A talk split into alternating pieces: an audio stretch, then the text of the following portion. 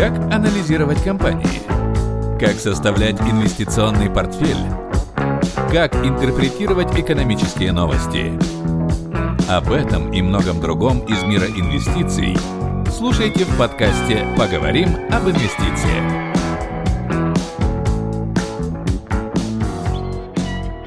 Привет, с вами Романович Роман, и это десятый юбилейный выпуск моего подкаста «Поговорим об инвестициях». Сегодня 10 мая, и главная тема сегодняшнего выпуска – дети и деньги. Сегодня мы поговорим о том, как привить детям финансовую грамотность, какие почитать книги, разберем несколько практических приемов, которые помогут в финансовом воспитании детей, а в конце выпуска мой сын, младший брат и сестра поделятся своими знаниями о деньгах и дадут советы слушателям. Так что слушайте до конца. Но сперва по традиции подведем итоги недели и наметим планы на следующую. Интересно? Тогда поехали.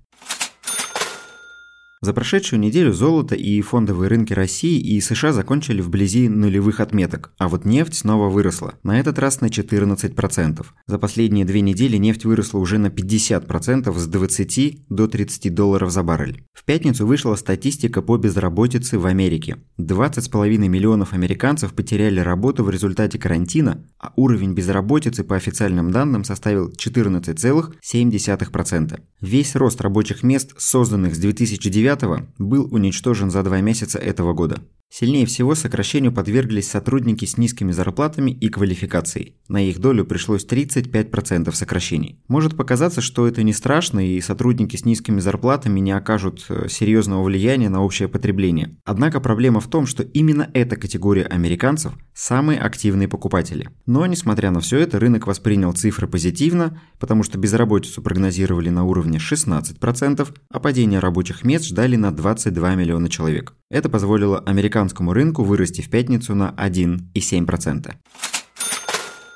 Рейтинговое агентство Moody's опубликовало цифры по количеству плохих долгов с рейтингом B3 и ниже. Рейтинг B3 – это последняя ступень мусорного рейтинга, за которым следует преддефолтный рейтинг C. Так вот, за март и апрель количество компаний с рейтингом B3 и ниже выросло с 213 до 412, то есть это рост в два раза. К слову, даже после кризиса 2008 года их количество не превышало 300. Такой сильный рост проблемных долгов говорит о проблемах в экономике и неспособности компаний расплатиться по своим долгам. О зомби-компаниях я уже говорил в прошлых выпусках подкаста и неоднократно писал, что они могут значительно усилить падение рынков, если компании не смогут получить новые деньги для рефинансирования кредитов и начнут банкротиться. В принципе, мы уже видим волну банкротств, которая началась в Америке и в первую очередь коснулась энергетического и нефтяного сектора. Однако паниковать пока не стоит, но ситуация в любом случае серьезна и требует внимания. В прошлом выпуске я говорил о том, что стоит присмотреться к отчетам игровых компаний. Activision Blizzard и Electronic Arts отчитались на прошедшей неделе лучше ожиданий и их акции выросли. На 12% у Activision и почти на 3% у Electronic Arts. Я продолжаю сохранять позитивный настрой на рынок игровых компаний и думаю, что в перспективе ближайших нескольких лет это будет один из лучших секторов. Дисней, о котором мы тоже говорили в прошлый раз, отчитался ожидаемо плохо. Прибыль на акцию оказалась на треть меньше ожидаемой. Но здесь понятно, парки закрыты, реклама не продается, выручает Дисней только их сервис Disney+. Если бы не он, результаты были бы намного хуже. В целом сезон отчетности заканчивается и на предстоящей неделе мы ждем менее 30 отчетов – Итог сезона подведем в следующем выпуске. Посмотрим, насколько компании оправдали свои ожидания и что они сказали относительно ожиданий на второй квартал. Из значимых событий на российском рынке на предстоящей неделе станет закрытие реестра в бумагах Московской биржи. Текущая дивидендная доходность 6,3%, и для получения дивидендов нужно купить акции до 13 мая. Кстати, на прошедшей неделе Мосбиржа отчиталась об итогах работы за апрель. Там снова все выросло. Суммарный объем торгов вырос на 15% в сравнении с прошлым годом. Общее число открытых счетов перевалило за 8 миллионов, а активных клиентов, которые совершили хотя бы одну сделку в месяц, составило 616 тысяч. 15 мая у Мосбиржи выйдет отчет за первый квартал, и я думаю, что он может оказаться лучше ожиданий. Так что свою позицию по Мосбирже я придержу. Также на этой неделе отчитаются Тинькофф Банк и строительная группа ЛСР. Это произойдет в среду, 13 мая. Тоже будет весьма любопытно посмотреть за этими отчетами, потому что бумаги ЛСР в моем портфеле есть, а вот к Тинькофф я всерьез присматриваюсь. Ну а теперь перейдем к главной теме сегодняшнего выпуска – дети и деньги. Каждый родитель мечтает, чтобы его дети выросли счастливыми и достигали целей и успеха в жизни. Важным шагом на этом пути станет умение управлять личными финансами и разбираться в инвестиционных инструментах. Чем раньше дети поймут принципы управления деньгами, тем раньше начнут их применять в жизни и избегут тех ошибок, которые по неопытности совершали мы. Во-первых, и, пожалуй, самое главное, это личный пример. Иногда мой сын заглядывает ко мне в экран, смотрит на график и говорит «О, как хорошо растет цена, наверное, это что-то хорошее?» И я объясняю ему, что это график акций компании. И когда цена растет, на этом можно заработать, купив акции подешевле, а продав их подороже. Рассказывайте детям о формировании семейного бюджета. Сколько вы планируете потратить на вещи, еду, развлечения или игрушки, чтобы ребенок понимал, что его бюджет ограничен и подходил к выбору более осознанно. В магазине рассказывайте, сколько стоят продукты, сравнивая их с понятными ему вещами – игрушками, ну или шариками мороженого. Во-вторых, рекомендую прочитать несколько книг вместе с детьми или дать их на изучение детям, которые постарше.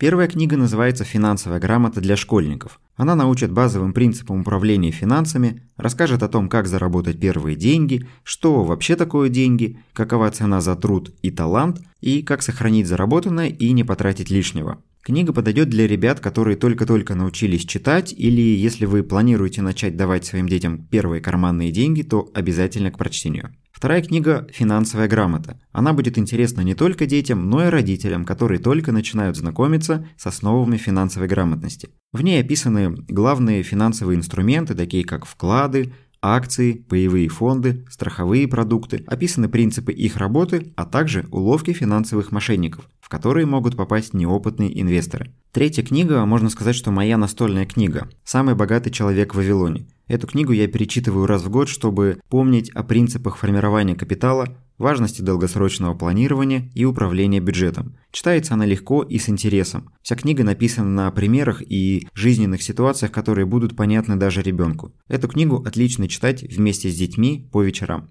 И еще одна книга, которая точно понравится и детям, и их родителям, «Пес по имени Мани», в которой в сказочной форме говорящий лабрадор, как вы уже догадались, по имени Мани, знакомит детей и взрослых с основами финансовой грамотности и бережного отношения к деньгам. Эти книги станут фундаментом финансовой грамотности ребенка, сформируют правильное отношение к деньгам и труду и научат искать возможности, а не причины. В описании к подкасту вы найдете ссылки на электронные версии этих книг. Ну и вот еще несколько рекомендаций из моего личного опыта. Первое. Давайте карманные деньги. Мы начали давать карманные деньги сыну с 5 лет по 300 рублей раз в неделю по понедельникам. Первый месяц ко вторнику денег уже не оставалось. Мы, в принципе, ждали этого, потому что в этом и состоял главный урок – научить распределять бюджет на неделю до следующей зарплаты. После планомерных отказов в магазине на просьбы купить что-нибудь сладенькое, сын понял, что справляться придется собственным бюджетом и стал тратить деньги экономичнее. Второе. Ищите способы заработка. Этот пункт вытекает из предыдущего. 300 рублей в неделю – это здорово, но всегда хочется большего. После разговоров о том, что деньги не берутся из тумбочки, а зарабатываются трудом и смекалкой, сын начал придумывать способы для заработка. Решение родилось опять же через личный пример. Во время ремонта в квартире мы продали старый диван и стол, а вырученные деньги добавили в покупку нового дивана и нового стола.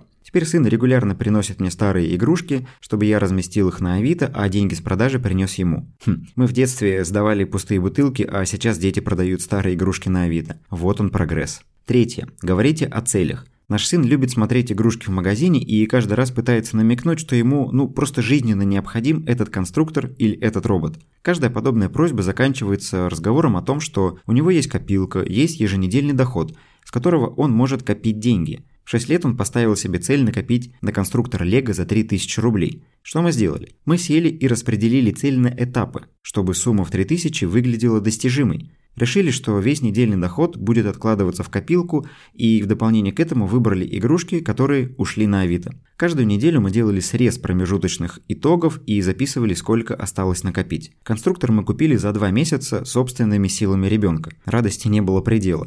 Так он понял важность планирования и декомпозиции целей на этапы. Четвертое. Просите помощи. Мы иногда специально просим у сына финансовой помощи, чтобы привить ему чувство и понимание, что деньги могут понадобиться в любой момент и под подобные ситуации необходим финансовый резерв. Говорим, что у нас нет с собой наличных, а нужно заплатить грузчику, оставить чаевые официанту или купить овощи у бабушки на рынке. Потом, конечно, мы возвращаем деньги. Сейчас у него в копилке постоянно лежит резерв а, в 600 рублей на две недели вперед. Пятое. Давайте в долг. Используйте это, чтобы показать, как работает кредитование. Мы провели такой эксперимент и выдали недостающую сумму на покупку с условием, что деньги будут возвращаться за счет будущих доходов. Ребенок получил желаемое, конечно, порадовался, но когда вместо 300 рублей недельного дохода получил 100 рублей, то понял суть кредита. Покупаешь на чужие, отдаешь свои.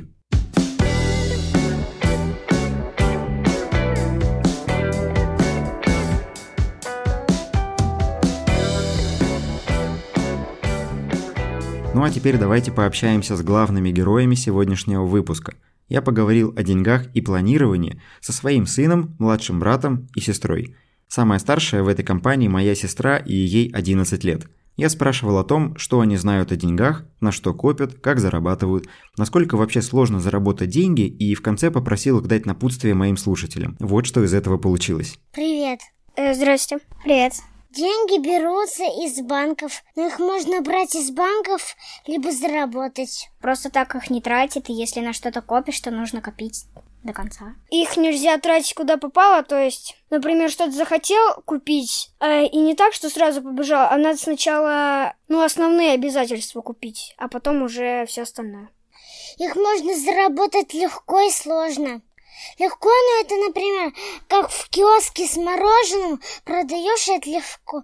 Легко. Ну, их можно заработать, либо если у тебя еще вот возраст такой не настал, что можно работать, то можно просить у родителей, которые зарабатывают. А, хочу зарабатывать деньги. Пытался зарабатывать деньги уже продавать. Свои старые игрушки, которые мне не нужны. У меня есть цель копить теперь на iPhone 11. Э, я ни на что их не трачу, я коплю э, на новый телефон. Я коплю на MacBook и на iPhone 7. Ну, я просто буду долго копить, копить, потом посмотрим, сколько он стоит. Э, если я выполняю все свои обязательности за неделю, то мне э, дают по 500 рублей. И иногда я устраиваю разные концерты или спектакли дома, и на этом тоже зарабатываю. Или купить акции, когда они растут. Продавать, когда они растут тоже. Э, можно у кого-то там, э, например, убираться или еду доставлять. И, короче, вот так подрабатывать. Вот я, в принципе, разбираюсь в деньгах чуть-чуть, только благодаря этой книжке. Э, я читал книжку «Пес по имени Мани». Это самая читаемая книжка о деньгах. Я хочу, чтобы вы не тратили деньги куда попало, например, на сладости. Вот если вы хотите что-то там одно купить, то вы, то вы на это копите и не тратите никуда. Всем удачных инвестиций! Слушайте, ну здорово, правда? Кстати, хотел добавить, мне очень понравились слова Андрея Дороничева из Google в фильме о Кремниевой долине, который снял Юрий Дудь. Кстати, уже более 15 миллионов просмотров на ютубе, поэтому если не смотрели, очень рекомендую посмотреть. Так вот, мысль заключается в том, что каждый американец с детства пропитан идеей, что деньги это не просто бумага. Деньги это не зло, это не что-то запретное. Деньги это наш сотрудник, который работает на нас и которого можно отправить работать пока мы им не пользуемся. Или, например, что деньги – это армия солдатиков. И если всю армию отправить на одно сражение, и это сражение будет проиграно, мы окажемся без армии. Шикарная метафора и мысль, которую нужно донести не только до наших детей, но и прочувствовать это самим. К деньгам действительно нужно относиться не как к чему-то запретному, не считать их злом, не считать, что зарабатывать трудно, и для того, чтобы заработать много денег, нужно много и трудно работать. Просто нужно знать, как с ними обращаться, направлять их на правильные сражения, направлять их в разные сражения, чтобы из разных сражений они возвращались с победами и приносили нам трофеи. Благодарю вас за прослушивание этого выпуска. Мне будет очень приятно, если вы поставите оценку и напишите отзыв в Apple подкастах. Благодарю каждого, кто уже это сделал. Мне действительно очень важно и приятно получать ваши оценки и читать ваши отзывы. На этом все. До встречи на следующей неделе и удачных вам инвестиций. Пока.